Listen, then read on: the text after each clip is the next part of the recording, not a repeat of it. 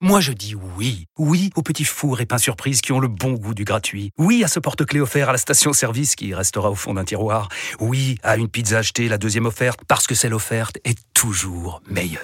On préfère tous quand c'est gratuit. Chez Skoda, profitez de deux mois de loyer offert sur une sélection de modèles jusqu'au 31 mars. Portes ouvertes ce week-end. Deux loyers offerts après premier loyer en LLD 37 mois sur toute la gamme Skoda, Orenia et Enya Coupé, si accord par Volkswagen Bank. Détails sur skoda.fr. Pensez à covoiturer. Aujourd'hui, ce sont les usages de la technologie qui nous inquiètent. On s'inquiète par absolument anticipation. s'inquiéter par anticipation. La vidéoprotection a une utilité dans l'élucidation des affaires parmi les plus graves, parce que je ne connais pas d'affaires plus graves que les attentats terroristes de masse. Il n'y a pas, en tout cas, d'évaluation qui montre une quelconque corrélation entre l'usage de la vidéosurveillance et, La baisse de euh, la criminalité. et la baisse de la criminalité et le taux euh, d'élucidation. Bonjour, je suis Yves Pulici. 15 millions de touristes sont attendus pour les Jeux Olympiques et Paralympiques de Paris. Alors imaginez le grand défi de la sécurité. Le grand défi de la sécurité qui se confronte au grand défi de la liberté. Paris 2024. Le grand défi.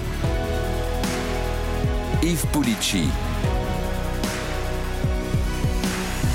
Les députés ont voté pour la vidéosurveillance algorithmique. L'intelligence artificielle va scruter, analyser nos faits et gestes.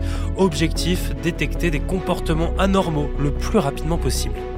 La France est le premier pays de l'Union européenne à utiliser cette technologie critiquée par des défenseurs des libertés. Et pour en discuter justement, j'ai invité Katia Roux, chargée de plaidoyer liberté à Amnesty International France, et Guillaume Fard, consultant police-justice à BFM TV.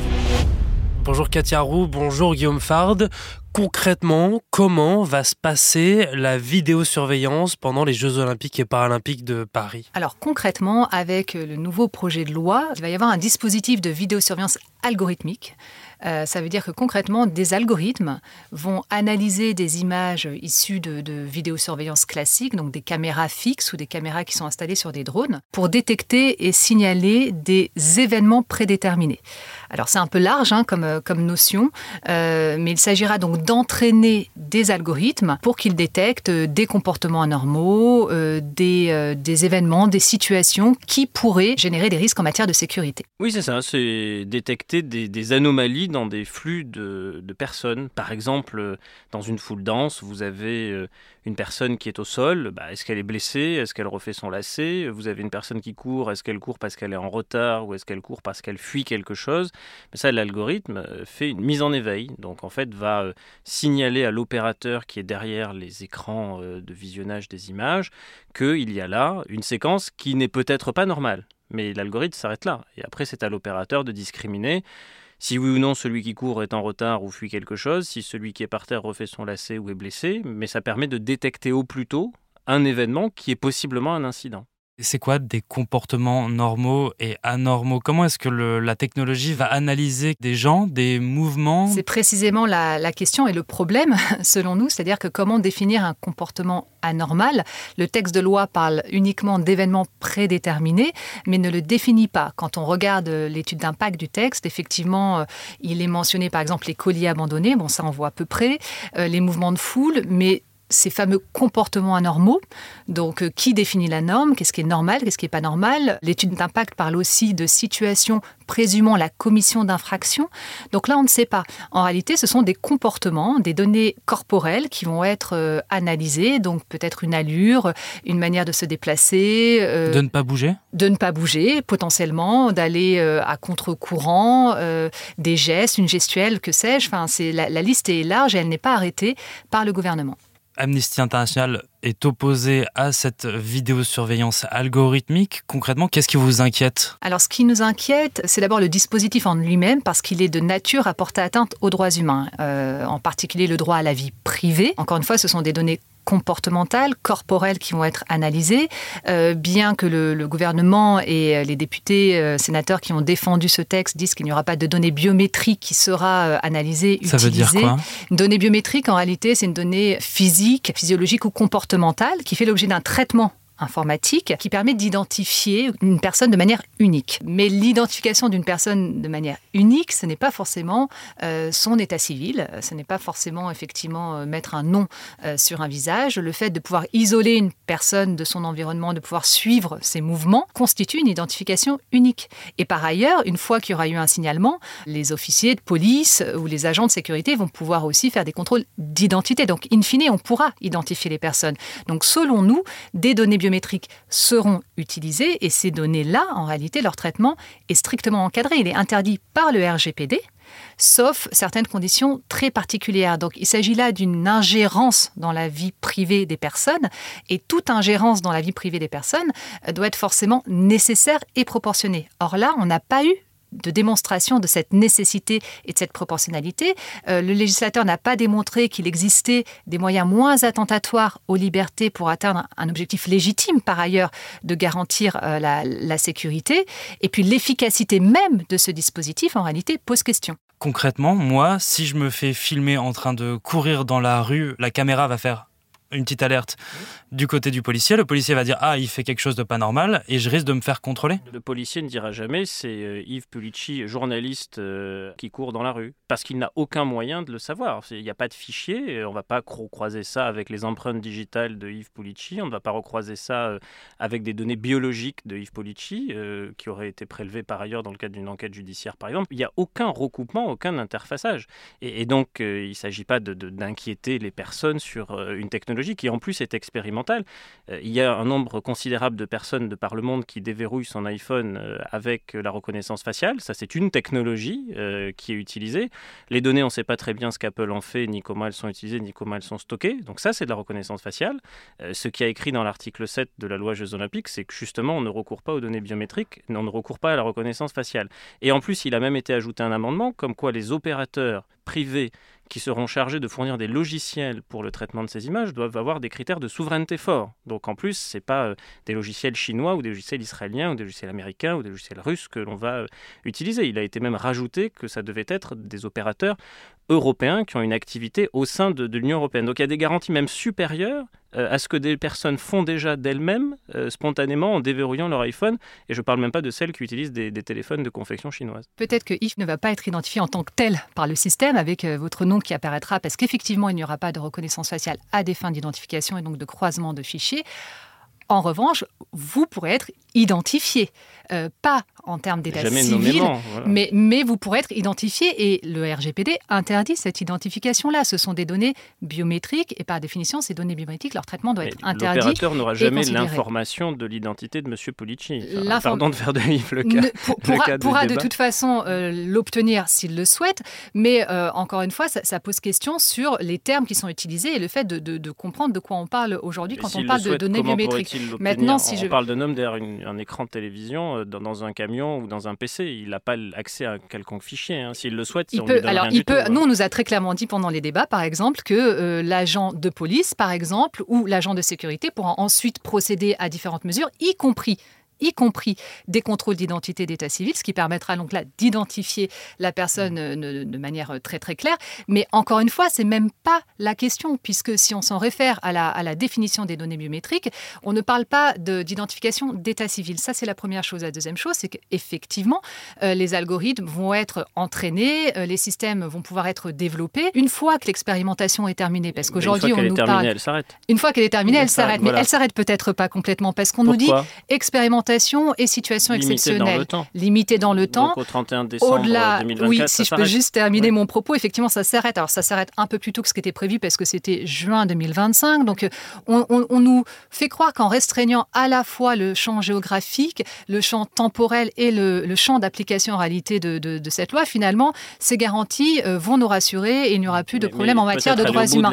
Pour le cas, ce, n'est pas vrai. Il y a une évaluation qui va pouvoir déterminer si oui ou non ce système système va être pérennisé. C'est ce qu'on nous a dit. il faut faire quoi Ah, Il faut j'en- faire- j'entends. refaire une loi, on est d'accord. En fait, aujourd'hui, la VSA, enfin la, la vidéosurveillance algorithmique, va être déployée alors même que la vidéosurveillance dite classique, c'est-à-dire sans la couche d'algorithmes et de systèmes euh, d'intelligence artificielle, n'ait été évaluée. C'est quelque chose qui est Mais demandé depuis pas évalué Elle existe longtemps. depuis 95. dans Et bien justement, il n'y a aucune évaluation et même la Cour Mais des comptes en que vous voudriez 2020 comme évaluation d'un dispositif où on filme la Justement, par exemple, Aulnay-sous-Bois, la vidéosurveillance algorithmique est déjà mise en place. Comment ça fonctionne là-bas? Est-ce qu'on peut justement prouver que la sécurité s'est améliorée à Aulnay-sous-Bois pas. Qu'est-ce que vous voudriez démontrer? Démontrer que Une la- corrélation que la entre le taux- le- euh, le la- taux d'élucidation des affaires criminelles? Mais c'est ce qui a permis de- d'identifier Abdelhamid Abaoud, auteur des attentats du 13 novembre.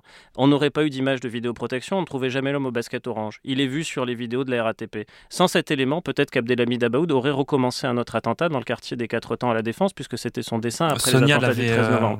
Elle était venue dire qu'elle avait vu un homme avec des baskets oranges, mais ce détail a pu être recoupé parce que dans même temps, des, des enquêteurs de la sous-direction antiterroriste avaient vu euh, sur les images de vidéoprotection de la RATP un homme qui franchissait un portique avec des baskets oranges et que cela avait attiré leur attention. On n'aurait pas eu ces images, on n'avait pas Abdelhamid Abaoud. Alors si ça, c'est pas l'exemple comme quoi la vidéoprotection a une utilité dans l'élucidation des affaires parmi les plus graves, parce que je ne connais pas d'affaires plus graves que les attentats terroristes de masse, eh bien je ne sais pas ce qu'il faut comme exemple.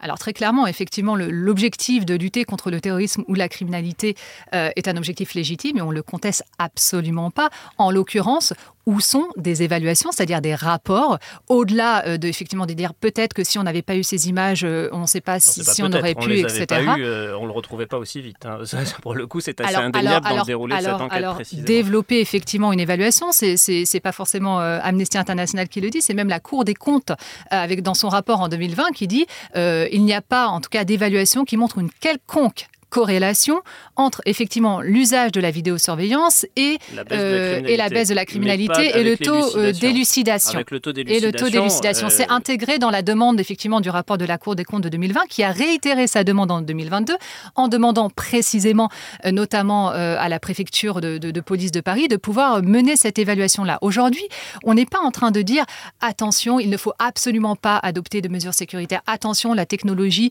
est forcément mauvaise. Aujourd'hui, ce sont les usages de la technologie qui nous inquiètent. Aujourd'hui, ce sont les, les questions d'efficacité, de nécessité, de proportionnalité qui nous inquiètent. La- cette efficacité-là, elle n'a pas été démontrée. Si Il appartient inquiet aux de- faire chose, la démonstration qui, en euh, réalité qu'il n'y a pas de moyens moins attentatoires aux libertés pour atteindre un objectif légitime. Et là, je vous rejoins, effectivement, il va y avoir un événement exceptionnel qui va peut-être appeler à des mesures exceptionnelles. Mais on nous a aussi sorti l'exemple du fiasco du Stade de France en disant si on avait eu la, la vidéosurveillance algorithmique, ça aurait tout changé, ça aurait probablement euh, réglé la situation. Rien n'est moins sûr en réalité. Ce qui s'est passé au Stade de France, ce sont des problèmes de gestion de foule. Est-ce que s'il n'y avait pas eu des agents sur le terrain pour accompagner les foules, pour mieux les diriger, pour dialoguer avec ces personnes, est-ce que ça, ça aurait pas pu permettre effectivement de mieux gérer la situation? Aujourd'hui, effectivement, on fait beaucoup de suppositions. Donc nous, on demande tout simplement une démonstration euh, de l'efficacité, de la nécessité. Il ne faut pas confondre nécessité de euh, garantir la sécurité pendant un événement aussi exceptionnel que les JO et nécessité en réalité de développer ce dispositif-là pour le faire. C'est tout simplement cette question qu'on on- pose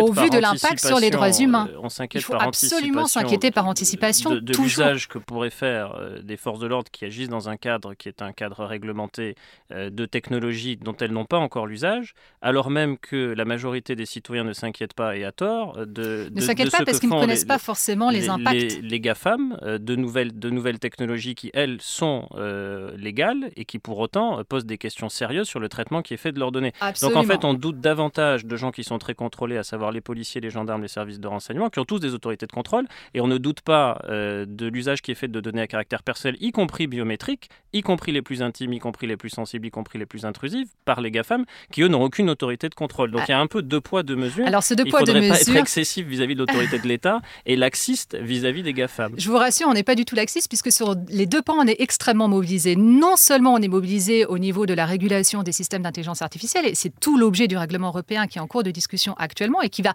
peut-être d'ailleurs interdire des systèmes de catégorisation biométrique qui s'apparentent à, la, VSA qui est actuellement en cours de, légalisation donc en France. Mais on s'intéresse aussi, et ça a été l'objet euh, d'une loi également au niveau euh, européen, le Digital Services Act, qui vient à réguler les pratiques des grandes plateformes du numérique, notamment en termes de données et de protection des données personnelles.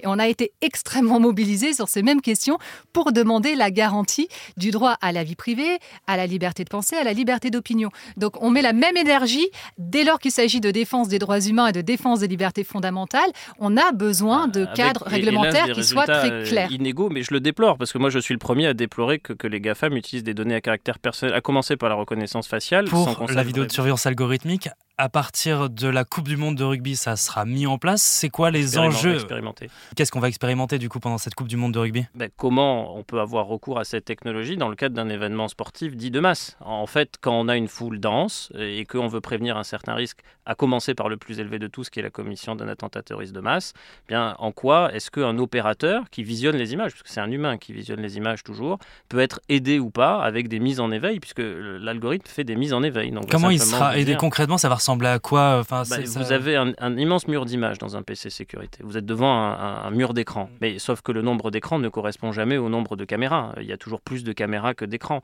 Et donc en fait, comment savoir au plus tôt euh, où il faut regarder quand il y a un problème c'est ça la question, c'est uniquement ça. Et donc le, logiciel vous dit, bah, regardez là. Euh, et après, il y a une levée de doute. Mais la levée de doute, elle est humaine. C'est-à-dire le logiciel ne sait pas vous dire, il y a une personne qui vient de prendre une balle, euh, il y a une personne qui est en train de jouer, il y a une personne qui est en train de faire un malaise. Aucun logiciel ne vous dit cela en France. Et, donc c'est à l'opérateur d'essayer de discriminer. Et donc en fait, ce qu'on veut simplement, c'est l'aider à détecter au plus tôt. Parce que s'il détecte trop tard, bah, vous comprenez qu'il y a des enjeux qui peuvent être des enjeux vitaux dans certains cas. Il vaut mieux détecter toujours au plus tôt un événement qui est un événement problématique. Mais c'est dans l'intérêt de Cet événement problématique, justement, encore faut-il le définir, parce qu'effectivement, euh, il y a cette tendance quand même dans ce, dans ce discours-là à minimiser minimiser le rôle des, des, algorithmes. Le vôtre est excessivement inquiet. Alors, en matière de droits humains et de liberté, on préfère être précautionneux, effectivement. ça, fait partie, ça fait partie des enjeux. Parce qu'il y a des vies de personnes en jeu. Absolument. Mais euh, la, sécurité ne peut pas non plus se faire au détriment de, des libertés fondamentales.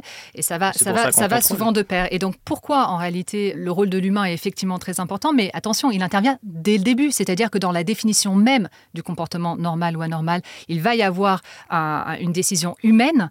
Et donc là, on peut aussi aussi se poser la question sur ce qui va constituer ou pas un événement normal ou anormal, comment vont être entraînés les algorithmes, sur quel jeu de données, comment ces données vont être labellisées? C'est aussi très bien que ce sont des, technologies probabilistes avec des, taux d'erreur, etc. etc. et donc, de faux positifs. Et il y a des risques de discrimination qui puissent, il y a des risques de discrimination dès le début, dès l'entraînement en réalité des algorithmes qui vont être basés sur des choix politique également. Et donc, euh, il peut y avoir des biais. C'est-à-dire, de dire, en fait, qu'est-ce qui va être un comportement normal ou anormal bah, Est-ce qu'une personne effective. Et quelqu'un, et quelqu'un, par exemple, qui effectivement est immobile, euh, cette question, effectivement, du rapport à l'espace et, de dire, bah, par exemple, des personnes sans domicile fixe qui sont euh, immobiles plus de 30 secondes, est-ce qu'elles vont être détectées sont, les comme. domicile fixe ne sont pas dans les files d'attente pour rentrer dans un stade. Un jour ils, de peuvent Être, ils peuvent être captés parce que c'est pas, je suis désolée, c'est pas que les, les, files d'attente. Bah, c'est là où on va les non, c'est aussi, dans les, aussi dans les transports euh, en commun qui euh, emmènent vers les, vers les stades et vers les différentes. Le champ est assez large. Et il s'agit, en termes de, vous, vous, le disiez, en termes d'événements couverts, ce sont les événements festifs, culturels et, et sportifs. Qu'est-ce que vous voudriez qu'un opérateur euh, vidéo fasse d'un sans domicile fixe dans, dans le métro? C'est pas La question, c'est pas que, que va-t-il faire? C'est est-ce que à chaque fois il y aura un signalement de la part de l'algorithme parce qu'il aura été entraîné à repérer ce, genre. L'opérateur est là pour trouver un fait criminel. Ce serait gênant pour l'opérateur, pour l'efficacité et même pour, qui lui remonte et même euh. pour la pour les pour la discrimination de populations qui peuvent être déjà stigmatisées. En fait, nous on essaie de regarder l'entièreté en réalité du dispositif de l'entraînement des algorithmes qui vont commencer à être entraînés dès la promulgation de la loi, donc sur les données euh, euh, captées par le système de vidéosurveillance déjà déjà en place. Donc lors de différents événements sportifs, de grands rassemblements qui présenteraient une menace à, à la sécurité, et donc jusqu'en décembre 2024. C'est c'est une expérimentation. C'est une expérimentation qui a vocation effectivement à être évaluée et c'est une expérimentation qui s'inscrit dans, dans le l'élargissement des pouvoirs de surveillance en réalité de la police qu'on voit depuis quelques années, hein, depuis la loi sécurité globale avec l'utilisation des drones, etc. Donc il y a aussi cet enjeu-là de dire on, est aussi dans une certaine tendance. Il faut prendre en compte le contexte général euh, et le discours qui accompagne aussi ce, dispositif-là. Euh, on craint effectivement, c'est une crainte et il faut quand même qu'on la pose là parce que c'est important que ce dispositif expérimental ne soit pas euh, en réalité si exceptionnel, que l'investissement qui sera euh, fourni euh, va plutôt vers la pérennisation de ce système. C'est ce qui s'est passé lors des Jeux Olympiques à Londres en 2012, ce qui a ensuite ouvert la porte. Hein, on n'est pas l'Angleterre, on n'est pas les autres pays, je suis bien d'accord. Et on n'est pas la Chine non plus, heureusement. Bah, heureusement.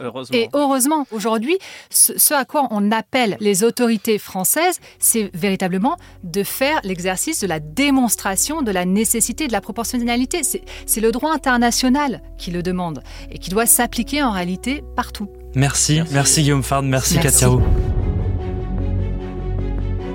J'espère que cette discussion vous aura éclairé sur cette nouvelle technologie qui va permettre de nous surveiller.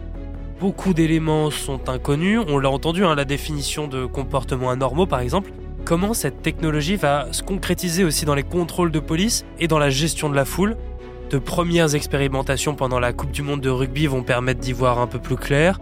L'inconnu se trouvera aussi après les Jeux. Pour l'instant, l'expérimentation a une fin programmée le 31 décembre 2024. Une fois cette date passée, on peut se demander si nous vivrons avec une surveillance algorithmique au quotidien. Merci d'avoir écouté ce nouvel épisode de Paris 2024, le grand défi. Toutes les semaines, nous abordons un challenge. Il peut être sportif, politique ou environnemental pour les Jeux Olympiques et Paralympiques de 2024. Pour ne rien manquer, abonnez-vous. Et si cet épisode vous a plu, n'hésitez pas à lui mettre une note et laisser un commentaire. À bientôt. Paris 2024, le grand défi. Un podcast à retrouver sur l'appli RMC et sur toutes les plateformes d'écoute.